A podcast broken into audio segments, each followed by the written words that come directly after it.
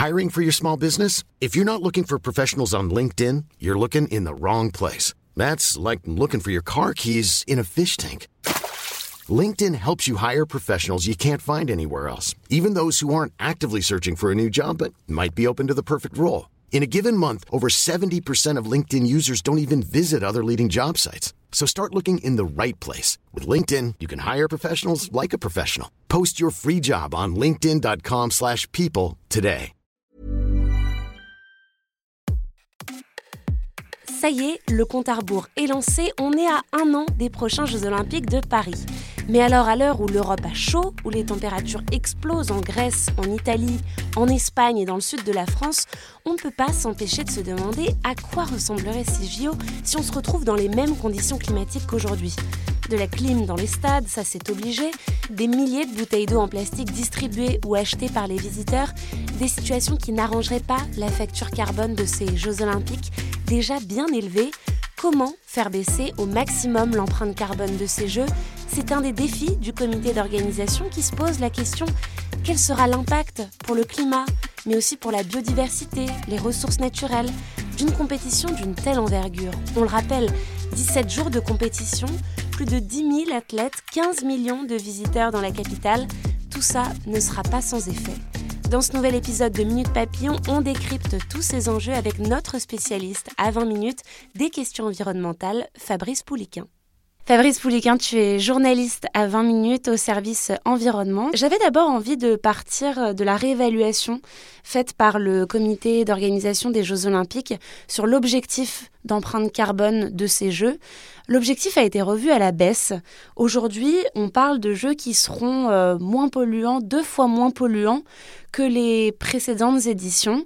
Pourquoi cet objectif a été revu à la baisse? Alors, ce qui se passait, c'est qu'au départ, en fait, le, COJO, donc le comité d'organisateur des, Jeux Olympiques, euh, communiquait sur le concept de neutralité carbone. Ils ont même dit qu'à un moment, ils visaient des jeux à contribution positive pour le climat. Pour bien comprendre ce que c'est un peu la neutralité carbone, euh, c'est un concept qui consiste à dire qu'on sait qu'on aura des émissions inévitables, et donc du coup, on va, on décide en fait de les compenser. Euh, on va réduire ailleurs euh, des émissions qui ne sont euh, les émissions qu'on n'a pas été en capacité de, supprimer nous-mêmes. en disant qu'ils allaient atteindre la neutralité carbone, ça veut dire qu'ils allaient devoir en face réduire d'autant. Donc ils se sont sûrement dit que c'était impossible. Par contre, il reste quand même sur l'objectif initial qui est de réduire de moitié les émissions de, CO2 par rapport aux JO de Londres et aux JO de, de, Rio, donc de 2012 et de 2016. Donc quand même, euh, deux, respectivement, ces deux Olympiades avaient mis 3,5 euh, euh, millions de gaz à effet de serre chacune. Donc l'idée, c'est de diviser par deux ce nombre-là. Donc on, serait sur 1,5 million de gaz à effet de serre émis au JO de Paris l'an prochain, ce qui est une réduction par deux, c'est quand même assez louable, mais bon, ça reste quand même énorme. Hein. Et ça se rapproche de ce qui a été émis lors des JO de Tokyo, mais on se rappelle, c'était en pleine, juste après la pandémie. Il n'y avait pas de public, ou en tout cas un public très restreint. Ouais, c'est tout à fait ça. Et, et même au Japon, ils étaient 1,9 million de CO2. Et effectivement, comme tu le dis, c'était sans, sans public, sachant, on en parlera tout à l'heure, mais les spectateurs, c'est un des postes principaux d'émissions de CO2, notamment le, les faits de les faire venir. Donc même au Japon, en se passant de ce poste-là, et ben voilà, ils sont quand même à 1,9, ce qui quand même, ça montre un peu le défi qui est colossal à faire. Oui, et neutralité carbone ou pas, dans tous les cas, il y aura, tu l'as dit, ce principe de compensation à respecter.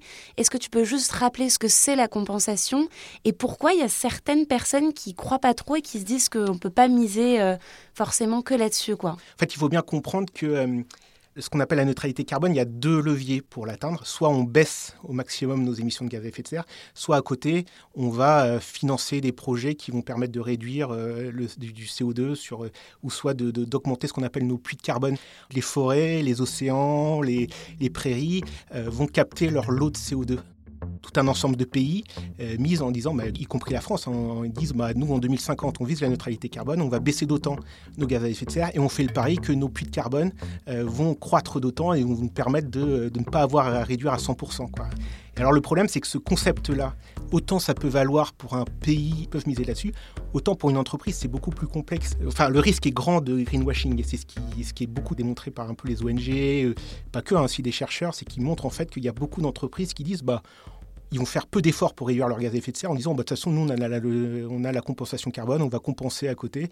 En fait, ici, ce qu'il faut comprendre, c'est que la priorité doit rester euh, la baisse de nos émissions de gaz à effet de serre, parce que c'est autant de gaz à effet de serre qu'on va éviter tout de suite, alors que les compensations, les projets de compensation carbone, c'est quand même des projets euh, sur le long terme. Où on fait le pari que même la forêt qu'on va replanter, bah voilà, elle va rester, elle va rester forêt pendant X années. Et surtout, où c'est vraiment polémique, c'est qu'il y a tout un marché qui s'est créé derrière la compensation carbone avec des entreprises qui se sont spécialisées dans la certification de projets. Euh. alors, il y a des projets qui sont tout à fait louables, sérieux, etc. Et d'ailleurs, le, le COJO euh, enfin les JO, ils ont dit qu'ils allaient euh, appliquer les standards les plus élevés euh, au moment de choisir leur, leur projet.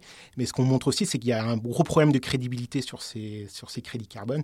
Et moi, je me rappelle d'une enquête de, du Guardian et de Die Zeit, donc je ne sais pas si je prononce bien, mais l'hebdomadaire allemand, qui montrait qu'en fait, sur un, de ces organismes de certification qui s'appelle Vera, en fait, il montrait en début d'année que 90% des, des crédits qu'il avait octroyés, c'était des crédits fantômes sur des projets qui ne donnaient lieu en fait réellement à aucune réduction de gaz à effet de serre, tout simplement parce que voilà, ils vendaient ailleurs des projets de, replantation d'arbres et quand on se rendait sur place, ben voilà, on se rendait compte qu'au bout de deux ans, les arbres avaient été coupés.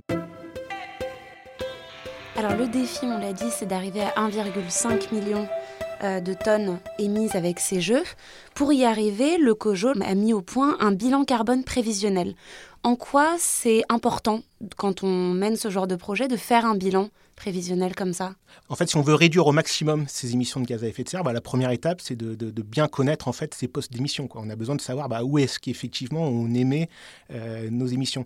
eux, ils ont dit qu'ils allaient jusqu'au scope 3. Tu vas jusqu'à prendre le bilan carbone aussi des, sous-traitants auxquels tu fais appel. Et aussi là, dans ce cadre-là, ce que je ne savais pas, mais c'est pour les JO, ce scope 3, ça implique aussi de prendre le, en compte le bilan carbone des spectateurs qui vont venir euh, jusqu'à Paris. Oui, mais ça semble impossible de prévoir et d'anticiper euh, le bilan carbone des spectateurs euh, qui vont participer bah, Effectivement, alors on n'arrive pas à une précision, je pense, euh, arithmétique, mais aussi, quand même, ça reste assez anticipable, en tout cas certains postes.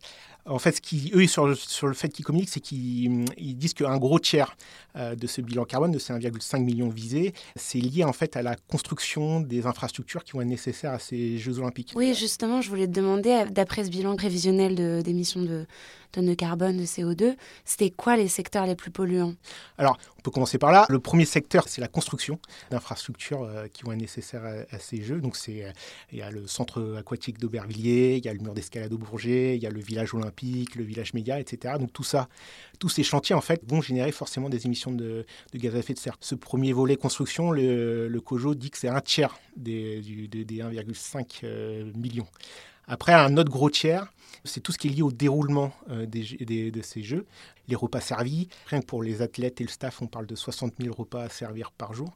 Il y a une empreinte carbone qui est derrière, de la logistique pour les acheminer euh, sur place, pour les produire, etc.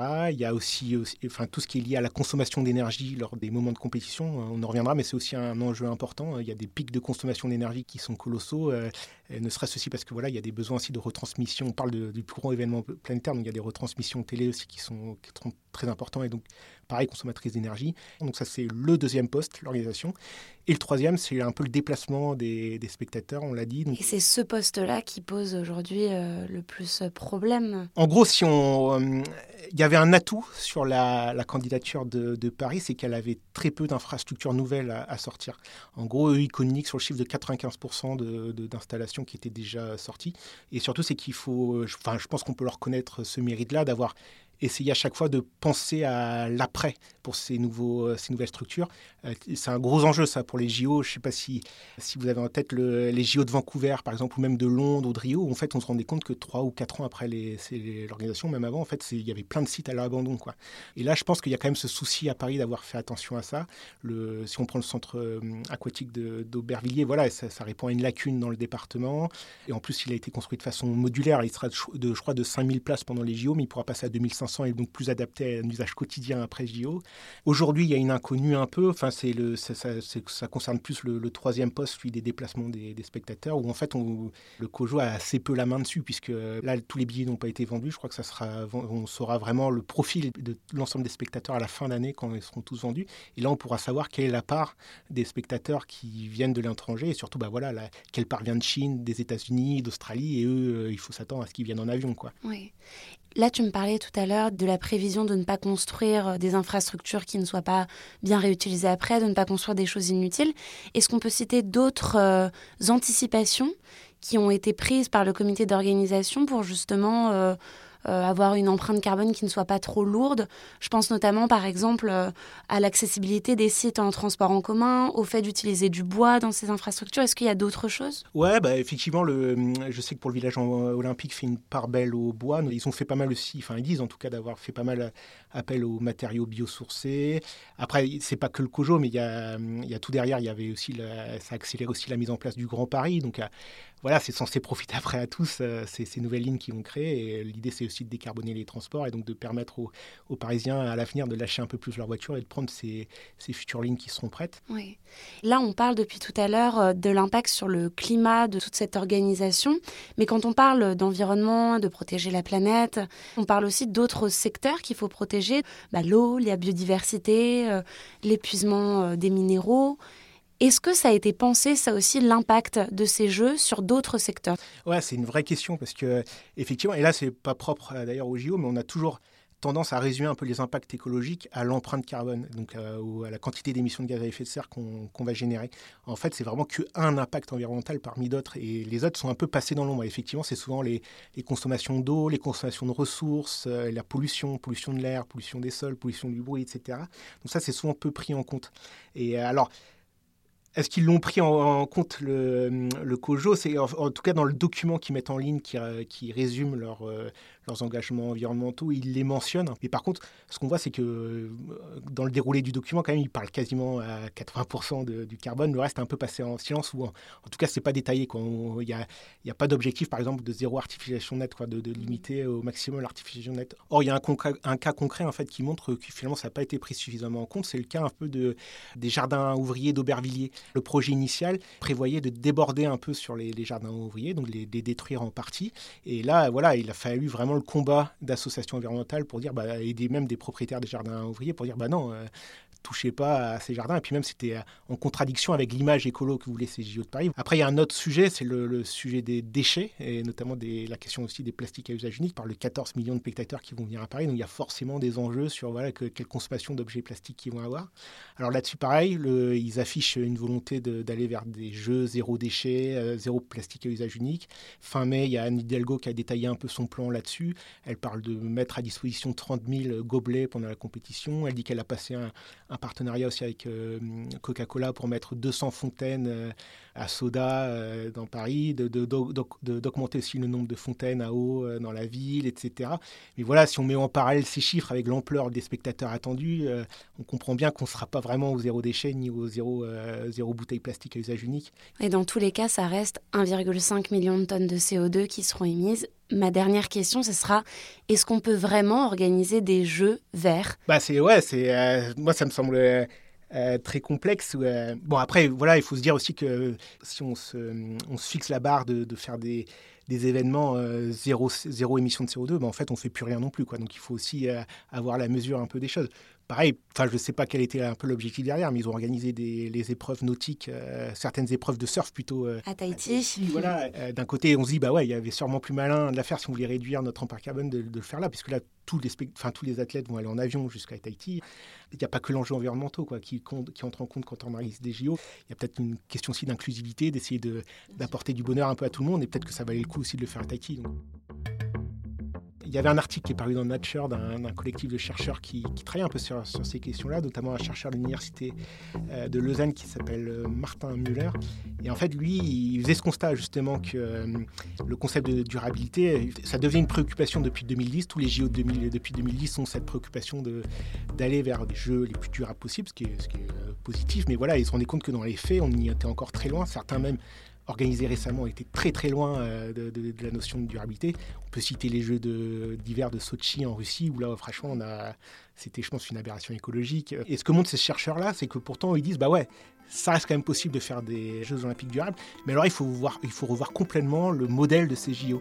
Et eux, ils faisaient trois recommandations, et la première, en fait, c'est de dire, bah, accepter beaucoup moins de monde faire des Jeux à beaucoup plus petite dimension, avec beaucoup moins de spectateurs, notamment de spectateurs euh, venant de l'étranger. Sauf que là, du coup, ce qui est, moi, enfin, qui est très louable, mais du coup, là, on, on change complètement de modèle économique et c'est pas du tout comme ça que sont organisés les JO. Alors peut-être qu'il faut aller vers cette organisation-là. Moi, je pense qu'effectivement, oui. Euh, ça peut être euh, louable aussi de, revoir un peu la mesure de ces événements et euh, ça serait le prix à payer pour vraiment avoir des jeux qui soient le plus proches de la neutralité carbone, justement. Merci beaucoup, Fabrice.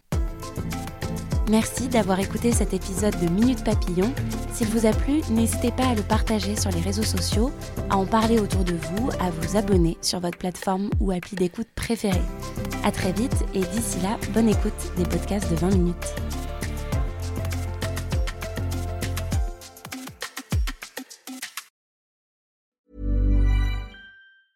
Even when we're on a budget, we still deserve nice things. Quince is a place to scoop up stunning high-end goods for 50 to 80% less than similar brands. They have buttery soft cashmere sweaters starting at $50, luxurious Italian leather bags, and so much more. Plus, Quince only works with factories that use safe, ethical, and responsible manufacturing. Get the high-end goods you'll love without the high price tag with Quince. Go to quince.com slash style for free shipping and 365-day returns. On ne va pas se quitter comme ça. Vous avez aimé cet épisode? Sportif, généraliste, sexo ou scientifique, varié mais toujours bien informé. Découvrez les autres podcasts de la rédaction 20 minutes sur votre application d'écoute préférée ou directement sur podcast au pluriel.20minutes.fr. Et merci de nous avoir écoutés.